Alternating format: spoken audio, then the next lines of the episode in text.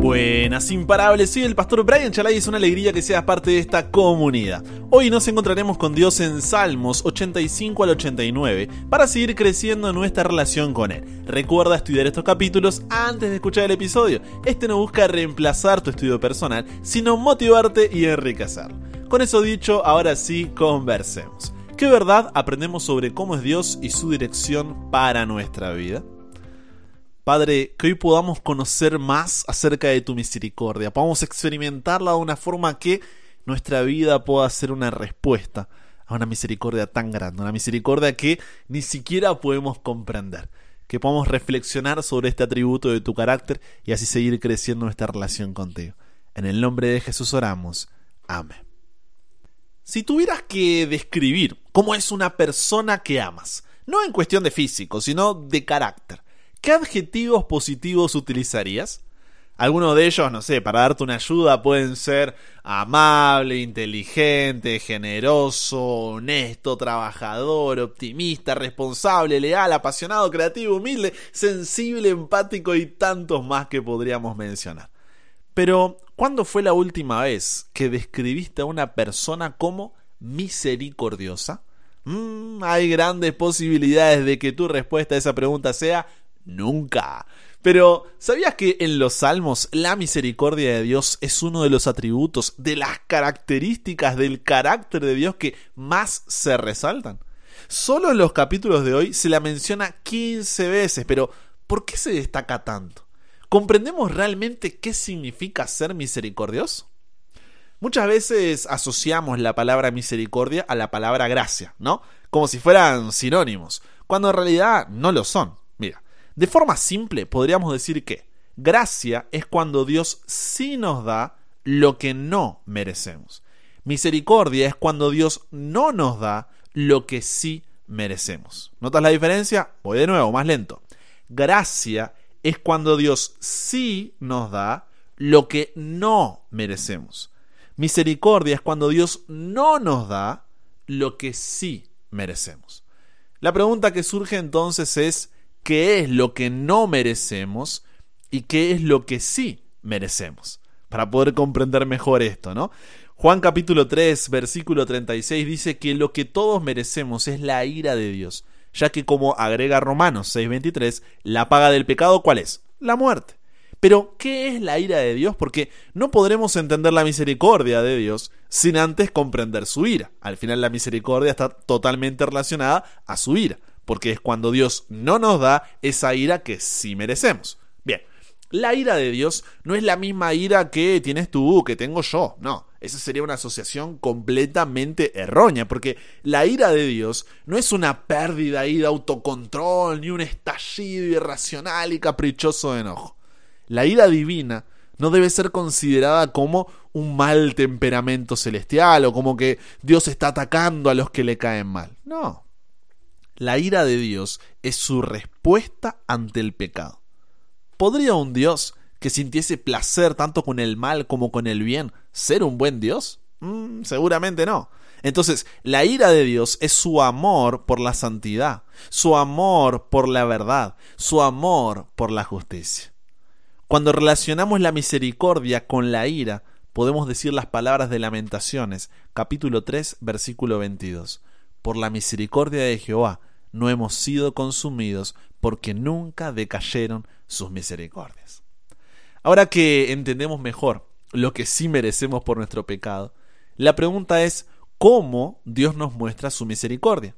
Y hay tres formas en las que esto sucede y que necesitamos diferenciar. En primer lugar, hay una misericordia general de Dios. Es una que se extiende a toda su creación. En segundo lugar, existe una misericordia especial de Dios que se ejerce hacia la humanidad específicamente, ayudándonos y socorriéndonos a pesar de nuestros pecados y de estar en un mundo de pecado. Como dice Mateo 5:45, Él hace salir su sol sobre malos y buenos, hace llover sobre justos e injustos. Siendo esta misericordia temporal, se limita estrictamente a esta vida, no hay misericordia extendida más allá de la tumba.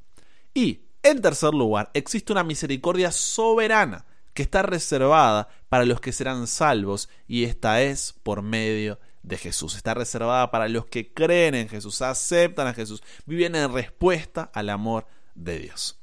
La pregunta es, ¿por qué es importante entender todo esto, Brian? ¿Cómo cambia mi vida cuando entiendo la misericordia de Dios? Mira, nuestra vida cambia por lo menos, seguramente hay muchas más, pero para este episodio por lo menos cambia de cinco maneras.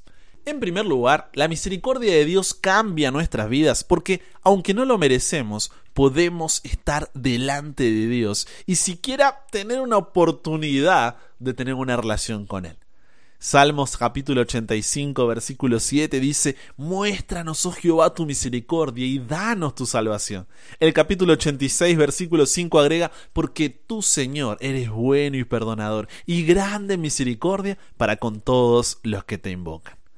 En otras palabras, nosotros pecamos y es nuestra responsabilidad que estemos como estamos. Pero no nos des lo que sí merecemos. Danos tu misericordia y sácanos de esto.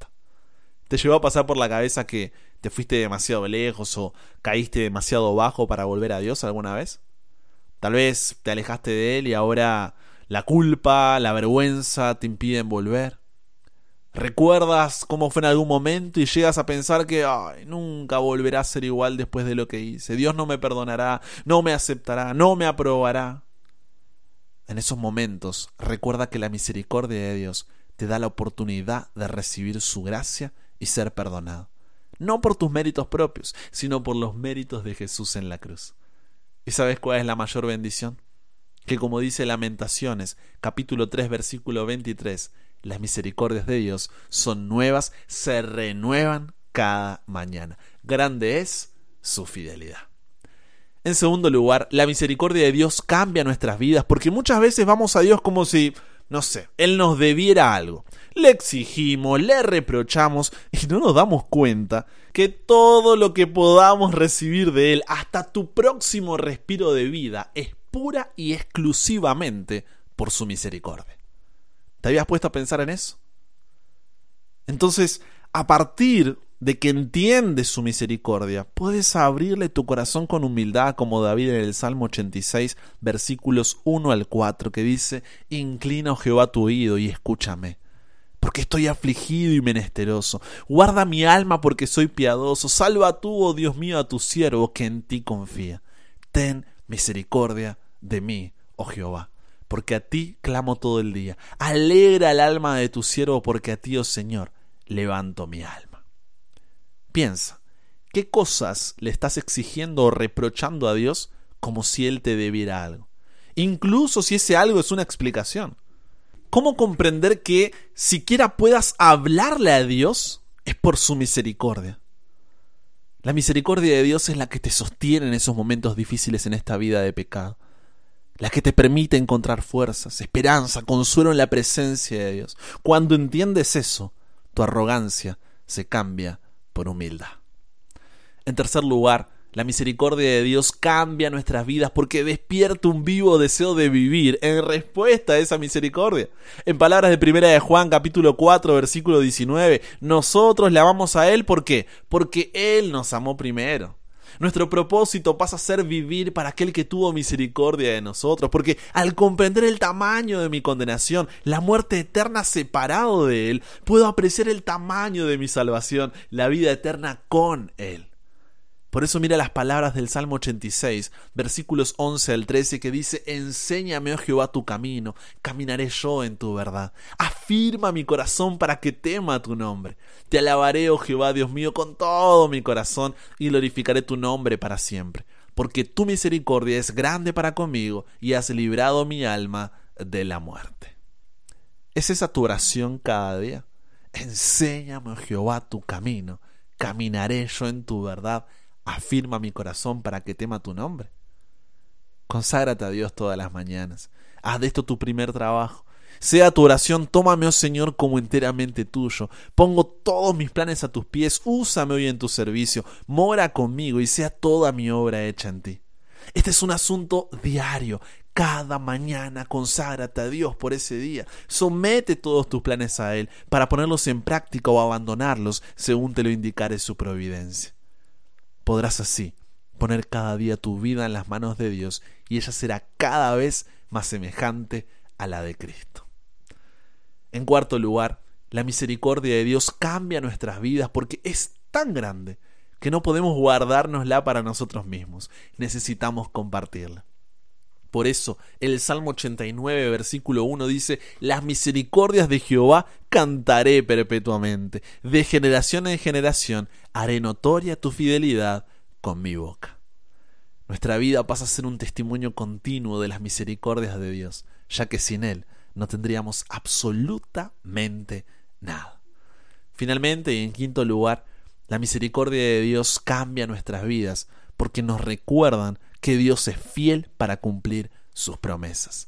El Salmo 88 es una súplica por la liberación de la muerte, pero aún sintiendo toda esa angustia, tristeza y dolor expresada en el Salmo, el Salmo 89 recuerda el pacto que Dios hizo con David, que vimos allí en 2 de Samuel 7, de que Dios siempre estaría con su pueblo, y por eso exclama en el versículo 14, justicia y juicio son el cimiento de tu trono, misericordia y verdad van delante de tu rostro. Y Salmo 89, versículos 33 y 34 agrega que a pesar de todo lo que estamos pasando, Dios no quitará de nosotros su misericordia, ni olvidará sus promesas. ¿Cómo las promesas de Dios, más que nada la dada en la cruz del Calvario por medio de la muerte de Jesús, pueden ayudarte a seguir adelante en medio de... Como dijo el propio Jesús en Juan capítulo 16 versículo 33, en el mundo tendréis aflicción, pero confiad, yo he vencido al mundo. En conclusión, hoy hablamos sobre uno de los atributos de Dios, su misericordia. Aprendimos que misericordia es cuando Dios no nos da lo que sí merecemos, que merecemos ser consumidos por su ira, su respuesta ante el pecado. ¿Cómo se expresa esta misericordia de Dios? De tres formas, hacia toda la creación, hacia toda la humanidad, hacia aquellos que serán salvos. Ahora, ¿cómo cambia nuestra vida cuando entendemos la misericordia de Dios? Por lo menos de cinco maneras. Primero, aunque no lo merecemos, podemos estar delante de la presencia de Dios y ser perdonados. Segundo, en lugar de hablarle como si nos debiera algo, nuestra arrogancia es transformada en humildad. Tercero, despierta un vivo deseo de vivir en obediencia, respondiendo a esa misericordia. Cuarto, nos lleva a querer hablarle a otros sobre la misericordia de Dios. Y quinto, nos recuerda que en medio de todo lo que estamos pasando, Dios es fiel y cumplirá sus promesas. Por lo que, como dice Tito, capítulo 3, versículos 3 al 7, porque nosotros también éramos en otro tiempo insensatos, rebeldes, extraviados, esclavos de concupiscencias y deleites diversos, viviendo en malicia y envidia, aborrecibles y aborreciéndonos unos a otros. Pero cuando se manifestó la bondad de Dios, nuestro Salvador, y su amor para con todos, nos salvó, no por obras de justicia que nosotros hubiéramos hecho, sino por su misericordia, por el lavamiento de la regeneración y por la renovación en el Espíritu Santo, el cual derramó en nosotros abundantemente por Cristo Jesús, nuestro Salvador, para que justificados por su gracia, viniésemos a ser herederos conforme a la esperanza de la vida eterna. Conversamos con Dios sobre esto. Padre, gracias porque hoy nos permitiste profundizar y conocer más este atributo tan hermoso tuyo que es la misericordia. A veces no reflexionamos en cuán profundo es comprenderla, Dios, y Gracias porque hoy a través de estos capítulos nos has mostrado cuán importante es para nuestra vida. Gracias Señor porque no nos das lo que sí merecemos y porque podemos tener una oportunidad. Que podamos reflexionar sobre todas estas cinco formas que nuestra vida cambia cuando experimentamos tu misericordia y que realmente pueda ser una realidad en cada uno de nosotros. Gracias porque podemos estar delante de tu presencia. Transforma nuestra arrogancia en humildad. Despierta un deseo vivo para que podamos tener una vida de obediencia. Ayúdanos a compartirte con otros porque no podemos contenerlo. Y sobre todo, que siempre recordemos que tú eres fiel para cumplir tus promesas. Nos entregamos hoy a ti, Dios. Cámbianos, renuévanos, transfórmanos, somos tuyos. En el nombre de Jesús oramos. Amén con eso llegamos al final. Comparte con otros lo que aprendiste hoy. Súmate a la comunidad en WhatsApp totalmente gratis. Si todavía no lo has hecho para recibir una notificación en tu celular cada mañana, escuchar los episodios sin conexión, tener material extra, hacer tus preguntas, acceder a contenido exclusivo y te espero en el siguiente para que nunca pares de aprender y nunca pares de crecer. ¿Por qué? Porque hasta el cielo no paramos.